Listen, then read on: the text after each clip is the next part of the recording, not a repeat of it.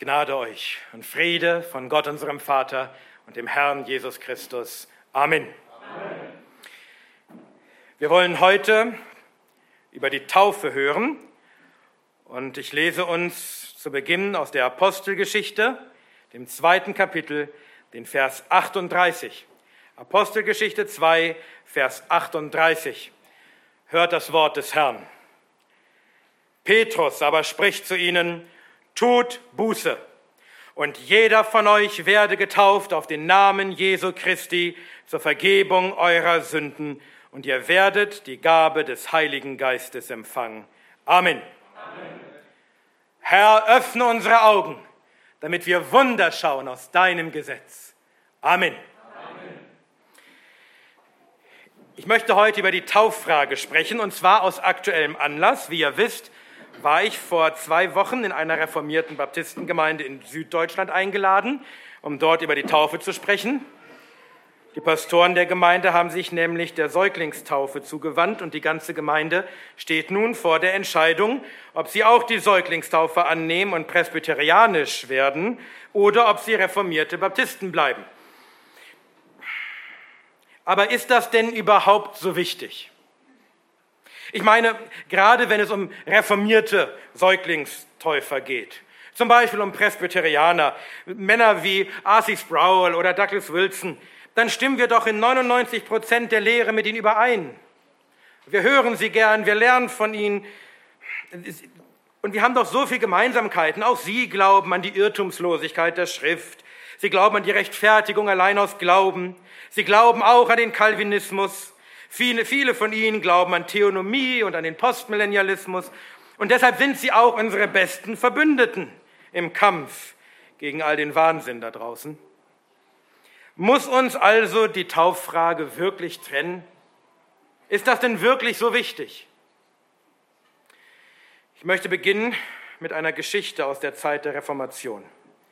Es ist der 5. Januar 1527.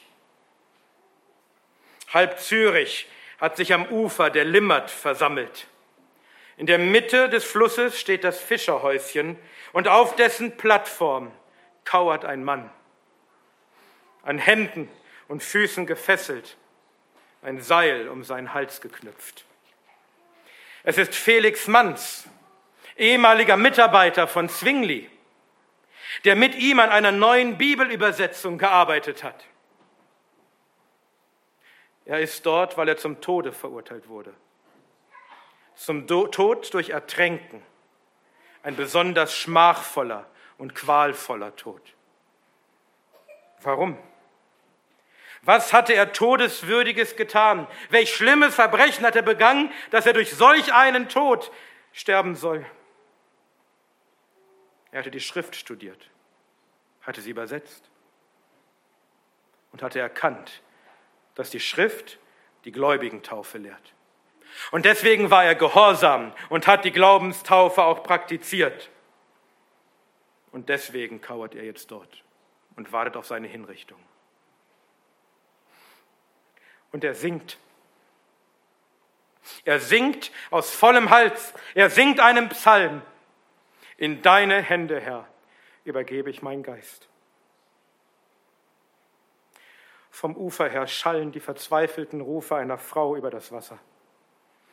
Es ist seine Mutter, die ihrem Sohn zuruft, er solle standhaft bleiben im Glauben. Dann zieht der Scharfrichter mit aller Kraft am Seil, das um seinen Hals geknüpft ist, zieht ihn ins eiskalte Wasser der Limmert, wo er elendig ersäuft. Mit Billigung von Zwingli. Wegen der Gläubigentaufe. Er war nicht der letzte Täufer, der letzte Baptist, der für die Gläubigentaufe sein Leben ließ. Die Geschichte ist voll von solchen Geschichten. Diejenigen, die vor etwa einem halben Jahr mit auf der Wartburg waren, die erinnern sich sicher an das Verlies im Südturm, das sogenannte Angstloch. Und dieses Angstloch hat seinen Namen wirklich verdient.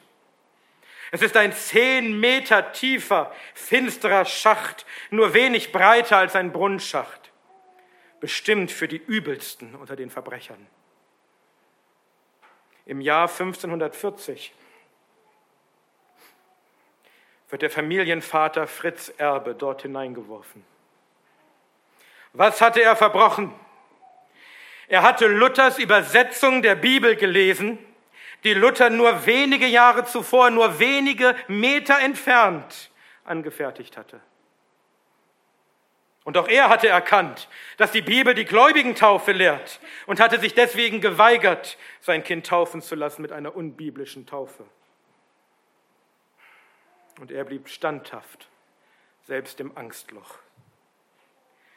Wie auch immer ihm das gelang, es ist eigentlich unmöglich, irgendwie schaffte er es, über sieben Jahre lang dort unten zu überleben.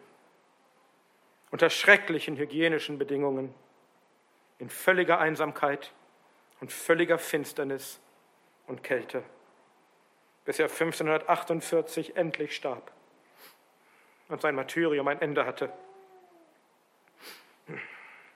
Luther lebte noch, als Fritz Erbe dort hineingeworfen wurde, aber er unternahm nichts, um ihm zu helfen. Gott sei Dank sind diese Zeiten vorbei. Aber ich erzähle diese Geschichten, damit wir heute in unserer Bequemlichkeit nicht meinen, die Tauffrage sei nicht so wichtig. Brüder waren bereit, dafür elendig zu verrecken. Und Brüder waren bereit, dafür grausam zu morden. Das ist die traurige Wahrheit.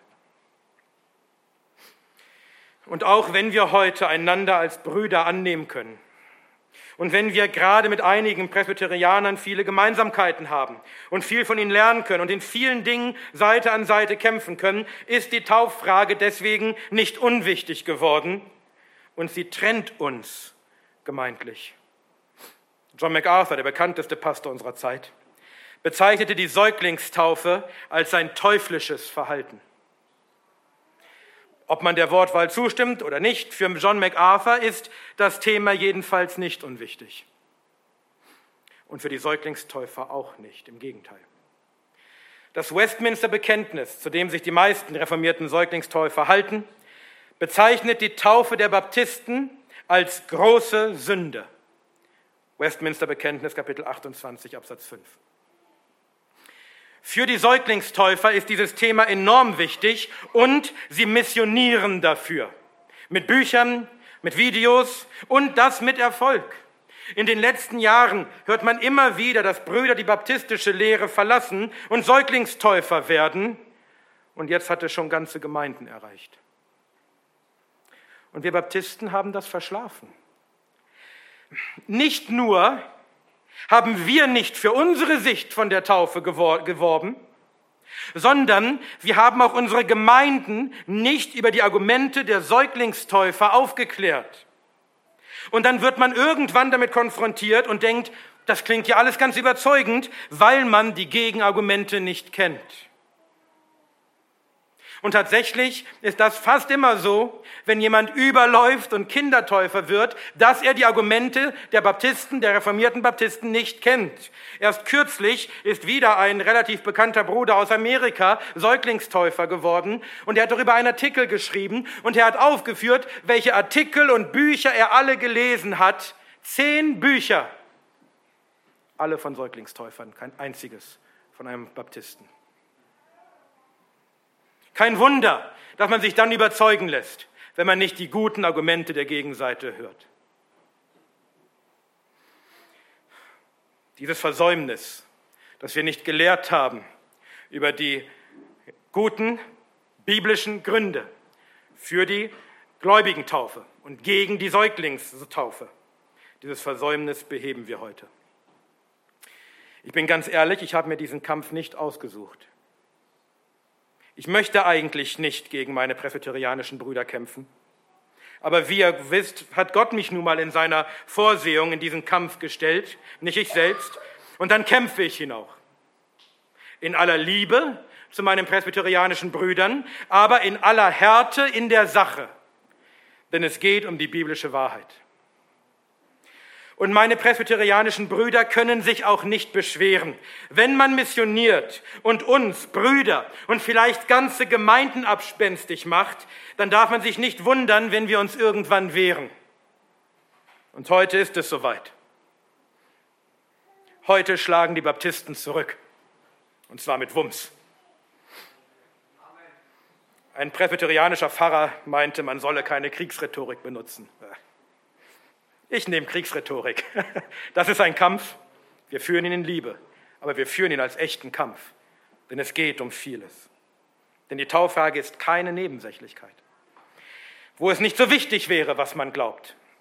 Es geht um die biblische Wahrheit, es geht konkret um ein Sakrament, um eine heilige Anordnung des Herrn. Ja, letztlich geht es sogar zum Teil um das Evangelium um die Frage, wer ist eigentlich in einem, in einem Bund mit Gott? Und was ist eigentlich dieser neue Bund, in dem wir uns befinden? Diese Frage, sie ist wichtig. Unsere Vorväter waren bereit dafür zu sterben und auch uns sollte es wichtig sein zu wissen, welche Taufe die Bibel lehrt. Und wir sollten bereit sein, für den ein für alle Mal den Gläubigen überlieferten Glauben zu kämpfen. Auch in Bezug auf die Tauffrage. Ich möchte insgesamt über fünf Punkte sprechen. Erstens die Taufe im Neuen Testament. Zweitens die Einwände der Säuglingstäufer. Drittens die Taufe in der Kirchengeschichte. Viertens oh, die Bundestheologie. Und fünftens abschließende pastorale Hinweise. Heute Morgen wollen wir uns zunächst mit dem ersten Punkt beschäftigen und uns anschauen, was das Neue Testament über die Taufe lehrt. Und heute Abend in der Abendpredigt wollen wir uns dann mit den übrigen Punkten beschäftigen, mit den Gegenargumenten der Säuglingstäufer. Heute Abend gibt es also eine mehr apologetische Predigt. Fangen wir also an mit dem ersten Punkt, das Neue Testament. Was lehrt das Neue Testament über die Taufe. Und das Neue Testament ist, wo wir anfangen sollten, denn die Taufe ist eine Anordnung des Neuen Testaments. Also müssen wir schauen, was das Neue Testament über die Taufe sagt. Gibt es uns denn eine Definition, was die Taufe ist und wer sie empfängt? Wir wollen uns einige wichtige Stellen anschauen und wir beginnen mit dem Taufmodus, also der Frage, wie tauft man? Der Taufmodus. Der Taufmodus ist nicht unwichtig, wie die Säuglingstäufer meinen. Wenn Gott in seinem Wort sagt, wie die Taufe zu vollziehen ist, dann ist es nicht an uns zu urteilen, dass das aber nicht so wichtig sei und man es auch anders machen könne. Das griechische Wort im Neuen Testament, das wir mit Taufen übersetzen, nämlich Bapto oder Baptizo, bedeutet untertauchen oder eintauchen. Das deutsche Wort taufen bedeutet ebenfalls untertauchen. Das Wort für besprenkeln im Griechischen ist ein völlig anderes Wort, nämlich rantizo. Und daran besteht kein Zweifel. Ich weiß, dass es Leute gibt, die das in Frage stellen wollen, aber ehrlich gesagt machen sie sich damit nur lächerlich. Und ihre Argumente sind so an den Haaren herbeigezogen, dass ich nicht einmal darauf eingehen werde. Darum bringen Männer wie R.C. Sproul oder Doug Wilson diese Argumente auch nicht, weil sie wissen, es ist Unfug. Jeder weiß, was Baptizo bedeutet. Luther wusste das und schrieb, dass es gut wäre, zu dieser reinen Form der Taufe zurückzukehren. Calvin wusste das. Er schrieb, Zitat, Taufen bedeutet Untertauchen. Es steht fest, dass das Untertauchen die Praxis der frühen Kirche war. Zitat Ende. Calvin. Es heißt über Johannes den Täufer, er taufte in Änon, nahe bei Salem, weil viel Wasser dort war. Johannes 3, Vers 23. Wozu brauchte er viel Wasser? Wenn doch Besprenkeln gereicht hätte, dann hätte er doch auch einen Eimer mitnehmen können. Nein, er taufte in Flüssen. Er taufte dort, wo viel Wasser war weil Taufen Untertauchen bedeutet. In der Didache, der Lehre der zwölf Apostel aus dem ersten Jahrhundert, dem ersten Jahrhundert, das älteste außerbiblische christliche Dokument, was wir haben, möglicherweise tatsächlich aus der Zeit der Apostel. In der Didache heißt es, bezüglich der Taufe haltet es so, taufet in fließendem Wasser, einem Fluss. Wenn du aber kein fließendes Wasser hast, dann tauf in einem anderen Wasser. Wenn du beides nicht hast, gieße dreimal Wasser auf den Kopf. Didache Kapitel 7. Man tauft durch Untertauchen. Und nur wenn es nicht genug Wasser gibt, reicht es ausnahmsweise auf, aus Wasser auf den Kopf zu gießen, aber nicht einmal dann reicht Besprenkeln. Eigentlich dürften wir also gar nicht von Säuglingstaufe sprechen, weil es der Wortbedeutung nach schon keine Taufe ist. Es ist eigentlich eine Säuglingsbesprenkelung. Aber da ich meine presbyterianischen Brüder nicht zu sehr ärgern will, bleiben wir bei Säuglingstaufe. Wenn du siehst, wie jemand Wasser auf einen Säugling sprenkelt und du fragst ihn, was machst du da? Und er antwortet, ich tauche den Säugling im Wasser unter, dann weißt du, dass da irgendwas nicht stimmt. Die griechisch-orthodoxe Kirche tauft auch Säuglinge, aber sie verstehen Griechisch ziemlich gut. Und deshalb taufen sie auch die Säuglinge durch Eintauchen ins Wasser. Es gibt einen korrekten biblischen Taufmodus und den muss man beachten. Es steht nicht in unserer Disposition zu sagen, geht auch anders. Denn nicht nur ist er von Gott so bestimmt, sondern er hat auch eine theologische Relevanz. Es hat eine Bedeutung, dass wir eintauchen, wie wir nachher dann noch sehen werden. Zu meinen, dass es nicht so wichtig sei, dass es doch nur eine Formfrage sei, Hauptsache Wasser, das funktioniert nicht. Wisst ihr, ich komme aus der Neuapostolischen Kirche. Dort wird das Herrenmahl mit einer Oblate gefeiert auf der drei Tropfen Wein eingebacken sind. Auch in Ordnung, oder? Das ist nur eine Formfrage. Hauptsache irgendwie Brot und Wein. Nein. Das ist also das Wie der Taufe. Die Taufe muss geschehen durch Untertauchen im Wasser und nicht durch ein paar Wassertröpfchen auf den Kopf eines Säuglings. Lass uns nun schauen, was das Neue Testament darüber lehrt, was die Taufe ist und wer sie empfangen soll. Und wir beginnen mit der Taufe des Johannes. Die Taufe des Johannes war nicht dasselbe wie die christliche Taufe. Johannes taufte mit Wasser, Christus mit Heiligem Geist. Aber auch die Apostel und die Christen taufen mit Wasser. Also es gibt tatsächlich auch Kontinuität, es gibt auch wichtige Gemeinsamkeiten zwischen diesen beiden Taufen. Johannes der Täufer trat in der Wüste auf und predigte die Taufe der Buße zur Vergebung der Sünden. Markus 1, Vers 4. Die Taufe des Johannes war eine Taufe der Buße zur Vergebung der Sünden. Wer Buße tat, dem war, wurden die Sünden vergeben und der empfing die Taufe. Und wer nicht Buße tat, auf dem blieb der Zorn Gottes und er empfing die Taufe nicht. Als er aber viele der Pharisäer und Sadduzäer zu seiner Taufe kommen sah, sprach er zu ihnen, ihr Otternbrut, wer hat euch gewiesen, dem kommenden Zorn zu entfliehen? Bringt nun der Buße würdige Frucht. Matthäus 3, 7 und 8. Ohne glaubwürdige Buße keine Taufe. Es werden nur solche getauft, die glaubhaft Buße tun die ihre Sünden erkennen, die sie bekennen, die umkehren wollen von ihren Sünden. Und das hat sich bei der christlichen Taufe nicht geändert. Das ist gleich geblieben, wie wir noch sehen werden. Ja, aber, aber es heißt doch weiter über Johannes den Täufer, und das ganze jüdische Land ging zu ihm hinaus und alle Bewohner von Jerusalem und sie wurden, wurden im Jordanfluss von ihm getauft, indem sie ihre Sünden bekannten, Markus 8, Vers 5. Also alle kamen, alle Bewohner, das ganze Land, da waren doch bestimmt auch Säuglinge dabei, richtig? Nun, das ist bildhafte Sprache. Es meint nicht, dass jeder Einzelne ohne Ausnahme kam und getauft wurde. Wir haben ja gerade gehört, dass die Pharisäer und Sadduzäer nicht alle kamen und die, die kamen, wurden nicht getauft.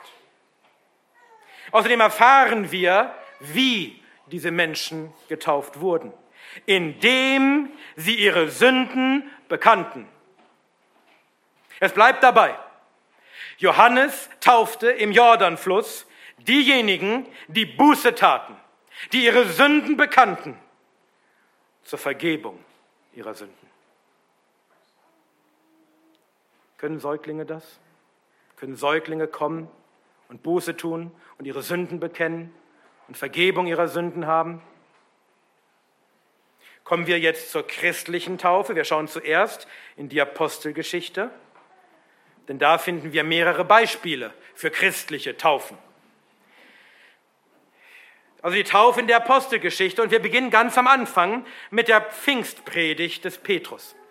Petrus aber spricht zu ihnen, tut Buße und jeder von euch werde getauft auf den Namen Jesu Christi zur Vergebung eurer Sünden. Das kommt uns bekannt vor, oder? Und ihr werdet die Gabe des Heiligen Geistes empfangen.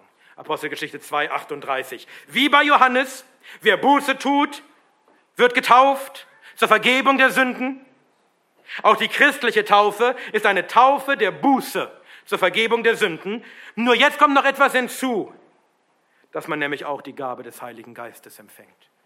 Christus tauft nicht nur mit Wasser, sondern mit Geist. Ich weiß, der Text geht noch weiter und er wird dann zu einer Lieblingsstelle der Säuglingstäufer, aber darauf gehe ich heute Abend ein. Zunächst wollen wir ein paar weitere Stellen aus der Apostelgeschichte anschauen. Als sie aber Philippus glaubten, der das Evangelium von dem Reich Gottes und den Namen Jesu Christi verkündigte, wurden sie getauft, sowohl Männer als Frauen. Apostelgeschichte 8, Vers 12. Wieder das gleiche Muster. Erst als sie das Evangelium glauben, als sie glauben, dass ihre Sünden vergeben werden müssen durch Christus, durch den Glauben an ihn, erst dann werden sie getauft. Männer und Frauen, keine Säuglinge oder Kleinkinder. Weiter zum äthiopischen Kämmerer. Philippus aber tat seinen Mund auf und anfangend von dieser Schrift verkündigte er ihm das Evangelium von Jesus. Als sie aber auf dem Weg vorzogen, kommen sie an ein gewisses Wasser und der Kämmerer spricht, siehe, da ist Wasser, was hindert mich, getauft zu werden? Apostelgeschichte 8, 35 und 36. Wieder das gleiche Muster. Der Kämmerer hört das Evangelium und er glaubt es, denn er bittet von sich aus um die Taufe. Wer bittet, dem wird gegeben. Und noch ein letztes Beispiel aus der Apostelgeschichte. Paulus. Ananias sprach zu ihm, steh auf, lass dich taufen und deine Sünden abwaschen. Wie? Indem du seinen Namen anrufst. Apostelgeschichte 22, Vers 16. Was ist die Taufe? Ein Anrufen des Namens des Herrn mit der Bitte, der gläubigen Bitte um Vergebung. Wir sehen also durchweg das gleiche biblische Muster. Menschen hören das Evangelium. Sie glauben das Evangelium. Sie tun Buße von ihren Sünden und sie werden getauft, indem sie ihre Sünden bekennen und den Namen des Herrn um Vergebung anrufen. Die Taufe, auch die christliche Taufe, ist eine Taufe der Buße zur Vergebung der Sünden. Nur wer das kann, Wer Buße tut und um Vergebung bittet, der empfängt auch die biblische Taufe. Aber gibt es in der Apostelgeschichte nicht doch auch die Säuglingstaufe? Stichwort Haushaltstaufen? Auch das schauen wir uns heute Abend an. Jetzt schauen wir zuerst weiter in die Briefe der Apostel. Die Briefe der Apostel. Und in den Briefen lehren uns die Apostel tiefgehender über die Taufe. Wenn wir die Theologie der Taufe wirklich verstehen wollen, dann müssen wir in die Briefe der Apostel schauen. Ob die Briefe unsere bisherige Erkenntnis über die Taufe wohl stützen oder lehren sie jetzt vielleicht die Säuglingstaufe? Eine rhetorische Frage. Wir kennen die Antwort schon, aber lass uns reinschauen. Wir beginnen im Römerbrief. Und zwar mit einer Stelle, die wir in der Reihe durch den Römerbrief schon intensiv betrachtet haben. Wer, also mehr darüber wissen will, kann sich die Predigt nochmal anhören. Hier schreibt der Apostel Paulus. Oder wisst ihr nicht, dass wir, so viele auf Christus Jesus getauft worden sind, auf seinen Tod getauft worden sind, so sind wir nun mit ihm begraben worden durch die Taufe auf den Tod, damit, so wie Christus aus den Toten auferweckt worden ist durch die Herrlichkeit des Vaters, so auch wir in Neuheit des Lebens wandeln. Denn wenn wir mit ihm eins gemacht worden sind in der Gleichheit seines Todes, so werden wir es auch in seiner Auferstehung sein, da wir dieses wissen, dass unser alter Mensch mitgekreuzigt worden ist, damit der Leib der Sünde abgetan sei, dass wir der Sünde nicht mehr dienen. Römer 6, 3 bis 6. Was ist die Taufe? Sie steht dafür, dass wir eins gemacht sind mit Christus in seinem Tod, unser alter Mensch ist mit Christus begraben in der Taufe und in seiner Auferstehung. Wir sind mit ihm auferstanden zu einem neuen Leben für Gott. Die Taufe ist also ein sichtbares äußeres Zeichen für eine unsichtbare innere Realität, für eine geistige Veränderung, die in uns stattgefunden hat. Unser alter Mensch dieser Sklave der Sünde ist geistigerweise gestorben. In der Taufe wird er symbolhaft im Wasser beerdigt. Wir sind geistigerweise auferstanden als eine neue Schöpfung zu einem neuen Leben, einem Leben nicht für die Sünde, sondern für Gott. In der Taufe auferstehen wir symbolhaft aus dem Grab, indem wir aus dem Wasser steigen. Deswegen hat es auch eine theologische Relevanz, dass wir den Täufling im Wasser untertauchen und ihn wieder heraufholen und nicht einfach nur Wasser auf ihn sprenkeln. Besprenkeln ist kein passendes Bild für ein Begräbnis und ein Auferstehen aus dem Grab. Es ist kein passendes Bild für das, was die Taufe symbolisieren soll. Die Taufe ist das sichtbare Zeichen der geistigen Wiedergeburt und des Lebens in Heiligung das Einssein mit Christus. Durch den Glauben an ihn und durch die Buße. Unser alter Mensch ist gestorben, ein neuer Mensch ist geworden. Das ist die Wiedergeburt und sie kommt durch den Glauben an Christus. Sie kommt, indem wir Buße tun und so sind wir eins gemacht mit ihm. In seinem Tod und in seiner Auferstehung. Und das symbolisiert die Taufe. Und das ist ein Problem für die Säuglingstäufer. Denn die Säuglingstaufe symbolisiert das nicht. Und ihre Antwort darauf lautet, die Taufe ist gar nicht in erster Linie ein Symbol für das Einssein mit Christus, sondern für die Reinigung von Sünden. Ich glaube, eines der blödsten Argumente, das ich jemals gehört habe, ist dieses, wenn es darum ginge, das Begräbnis und das Auferstehen zu symbolisieren, dann bräuchte man ja kein Wasser. Dann könnte man den Täufling ja auch in Erde einbuddeln und ihn wieder rausholen. Biblische Argumentation. Ne? Ähm. Also, wenn tatsächlich die Taufe nicht in erster Linie ein Symbol für das Einssein mit Christus in seinem Tod und seiner Auferstehung ist, sondern für die Reinigung von Sünden, dann hat wohl jemand vergessen, den Apostel Paulus zu informieren. Außerdem ist das natürlich eine völlig falsche Dichotomie, ein, ein völlig konstruierter Widerspruch, weil die Taufe beides symbolisiert, denn beides gehört untrennbar zusammen.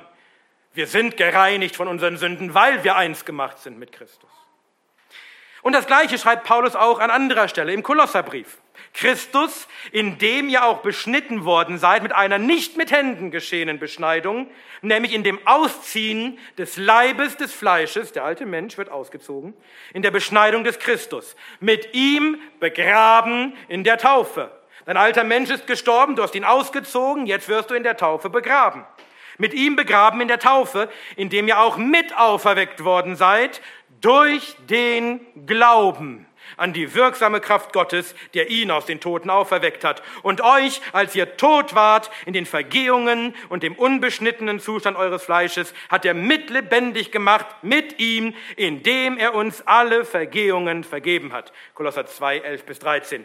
Die Taufe ist das Zeichen der Beschneidung des Christis, des Christus. Das, das Ausziehen des alten Menschen der Vergebung der Sünden, der Einheit mit Christus im Sterben und Begraben werden des alten Menschen und dem Auferstehen zu einem neuen Leben durch die Beschneidung des Christus, die Beschneidung am Herzen, durch das neue Herz, durch die Wiedergeburt.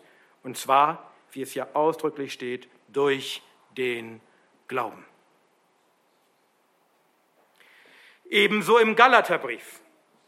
Denn ihr alle seid Söhne Gottes durch den Glauben an Christus Jesus.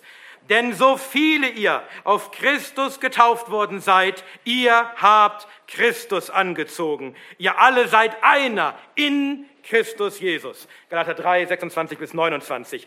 Die Getauften sind alle Söhne Gottes, weil sie alle glauben an Christus Jesus. Und sie haben ihn angezogen. Sie sind in ihm eins gemacht, mit ihm und damit auch miteinander. Die Taufe ist ein Zeichen der Wiedergeburt, der Einheit mit Christus und den Seinen, der Vergebung der Sünden, der Gotteskindschaft, und zwar durch den Glauben an Christus Jesus. Und, und jetzt kommt ein ganz wichtiger Punkt, und dies ist die einzige Taufe, die Paulus kennt.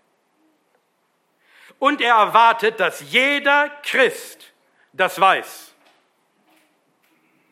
Oder wisst ihr nicht, dass wir so viele auf Christus Jesus getauft worden sind, auf seinen Tau Tod getauft worden sind und so weiter. Römer 6, Vers 3, die Stelle, die wir uns gerade angesehen haben. Genau das Gleiche sagt er, sagt er im äh, Kolosserbrief. Also so viele auf Christus Jesus getauft wurden. Das heißt, jeder, jeder Einzelne, der auf Christus getauft wurde, hat diese Taufe empfangen. Das Zeichen des Einsseins mit ihm, das Zeichen der Wiedergeburt durch den Glauben an ihn. Wenn irgendjemand die christliche Taufe empfangen hat, dann war es diese Taufe, die gläubigen Taufe. Diese Taufe passt, ist nicht die Säuglingstaufe. Denn bei der Säuglingstaufe werden die Säuglinge nicht getauft, weil sie wiedergeboren sind, sondern weil sie Kinder von Wiedergeborenen sind. Sie werden nicht getauft, weil sie Glauben an Christus haben, sondern weil sie Kinder von Gläubigen sind. Also entweder, dieser Paulus hat das geschrieben, unter anderem an die Gemeinde in Rom. Also entweder wurde der Gemeinde in Rom, der größten Stadt der Welt, auch 30 Jahre nach Christi Tod und Auferstehen, nicht ein einziges Kind geboren, das die Säuglingstaufe empfing, sodass er sagen konnte, jeder hier hat diese gläubigen Taufe. Also entweder gab es in Rom kein einziges Kind in 30 Jahren, was getauft wurde, oder es gibt einfach keine Säuglingstaufe. Das ist die einzige Taufe, die Paulus kennt. Die einzige Taufe, die jeder Christ empfangen hat. Die gläubigen Taufe. Und einige Säuglingstäufer geben deswegen auch zu, dass die Säuglingstaufe im Neuen Testament nicht zu finden ist. Achtung, sie liegen damit falsch. Die Säuglingstaufe ist im Neuen Testament zu finden. Und zwar hier. Paulus schließt sie aus. Denn es gibt keine andere Taufe als die, die Paulus hier lehrt, die Gläubigentaufe. Im, Im Epheserbrief heißt es noch, ein Leib und ein Geist, wie ihr auch berufen worden seid in einer Hoffnung eurer Berufung. Ein Herr, ein Glaube, eine Taufe, ein Gott und Vater aller, der über allen und durch alle und in uns allen ist. Epheser 4, 4 bis 6. Paulus schreibt hier das, was alle Christen gemeinsam haben. Sie sind alle berufen, das heißt, sie haben alle Glauben, sie haben alle dieselbe Hoffnung, Sie sind alle eins gemacht zu einem Leib. Sie haben alle den einen Geist empfangen und sie haben alle den einen Glauben und Gott ist in ihnen allen. Das ist die eine Taufe, die sie alle empfangen haben. Die eine Taufe, die das Neue Testament kennt, es kennt keine andere. Die Taufe ist immer eine Taufe derer, die glauben. Keine Säuglingstaufe. Und als letzte Stelle der Apostel Petrus. Welches Gegenbild auch euch jetzt errettet, das ist die Taufe. Was ist die Taufe? Nicht ein Ablegen der Unreinheit des Fleisches, sondern das Begehren eines guten Gewissens vor Gott durch die Auferstehung Jesu Christi, 1. Petrus 3, 21. Was ist die Taufe?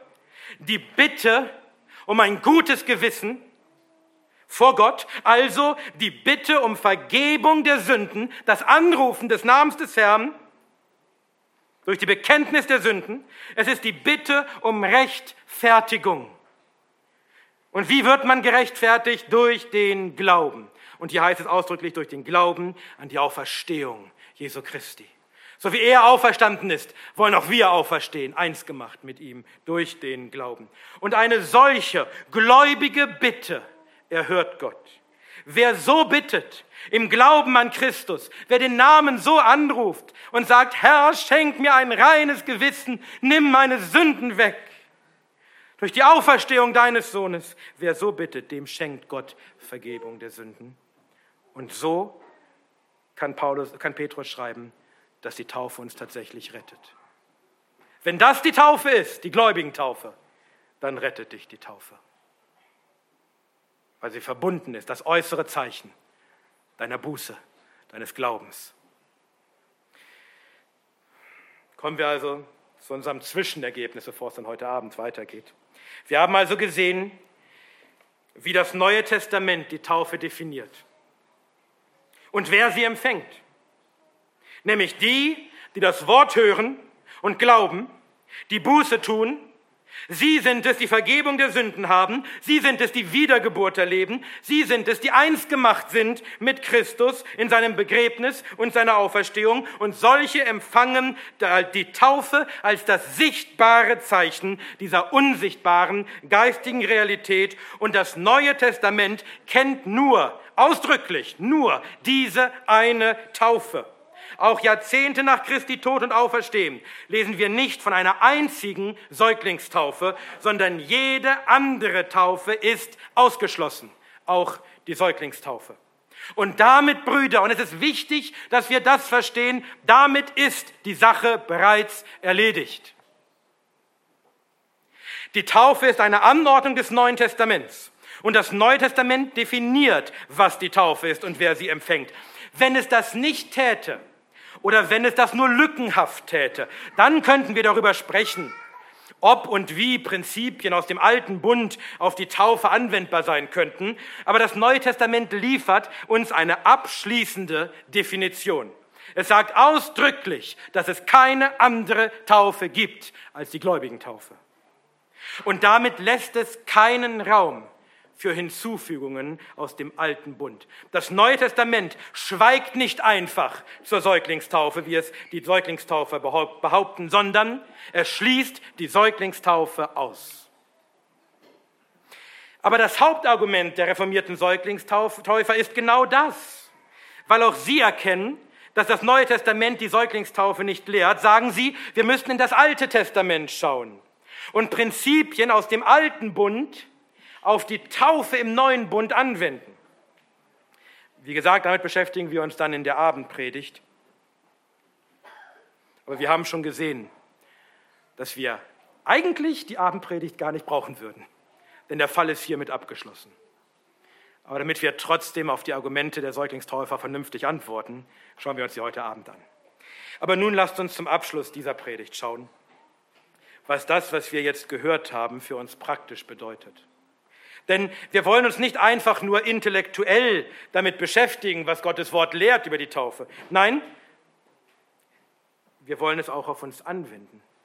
Wir wollen nicht nur Hörer, sondern Täter des Wortes sein. Und deshalb ist meine Frage an dich und auch Kinder, auch an euch Kinder. Bist du getauft? Und ich meine nicht nur das äußere Zeichen, sondern ich meine die innere Realität. Bist du wiedergeboren, ein neuer Mensch, eine neue Kreatur in Christus? Hast du ein reines Gewissen, weil du weißt, dass obwohl du ein Sünder bist, deine Sünden alle vergeben sind in Christus? Weil du das Evangelium gehört und es geglaubt hast? Weil du deine Sünden erkannt und Buße getan hast? Weil du glaubst, an den Auferstandenen, der uns das neue Leben bringt, und weil du seinen Namen angerufen hast, dass er sich deine erbarmen möge und deine Sünden vergeben möge.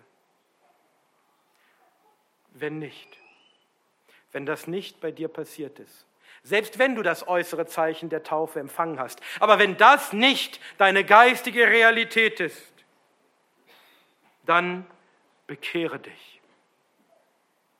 prüfe dich und, und, und warte nicht auf morgen, heute, wenn du seine Stimme hörst. Verhärte dein Herz nicht. Hört ihr auch, liebe Kinder?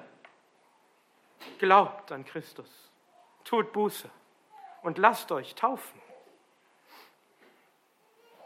Glaubt alle an das Evangelium.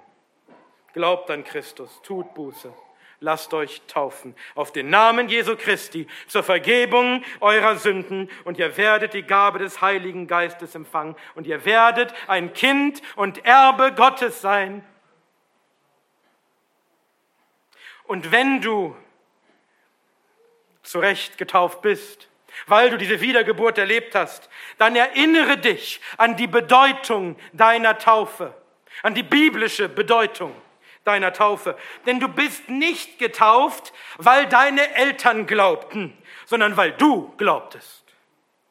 Du bist getauft als Zeichen einer geistigen Realität, einer geistigen Veränderung, die an dir stattgefunden hat. Dein alter Mensch, dieser Sklave der Sünde, ist gestorben und begraben mit Christus in der Taufe. Und du bist mit Christus auferstanden zu einem neuen Leben, einem Leben für Gott, freigemacht von der Herrschaft der Sünde und der Verdammnis. Wird dein Leben deiner Taufe gerecht? Lebst du als neue Schöpfung zur Ehre Gottes, indem du ihn liebst und ihn fürchtest und ihm gehorchst? Lebst du in Christus durch den Glauben an ihn jeden Tag? Lebst du in Heiligung des Geistes, den du empfangen hast? Lebst du jeden Tag coram Deo vor dem Angesicht Gottes? Oder wandelst du im Fleisch und stellst deine Glieder der Sünde als Waffe dar? Dann verrätst du deine Taufe. Erinnere dich an deine Taufe und wandle jeden Tag in Neuheit des Lebens. Und preise Gott dafür, dass er dir diese Gnade geschenkt hat, dass er dich berufen hat und dir all deine Sünden vergeben hat, weil er sie gestraft hat an seinem Sohn. Dass er dir ein neues Herz geschenkt hat und den Geist der Gotteskindschaft, so dass du nun eine neue Kreatur bist in Christus und ein Kind des Allerhöchsten und ewiges Leben hast in ihm. Und dank ihm dafür, dass er dir die Taufe geschenkt hat, als ein sichtbares Zeichen dieser geistigen Realität, damit du dich daran erinnern kannst, als Ermahnung zu einem Leben für Gott und als Zeichen seiner großen Gnade über dir. In dem Namen Gottes des Vaters, des Sohnes und des Heiligen Geistes. Amen. Amen.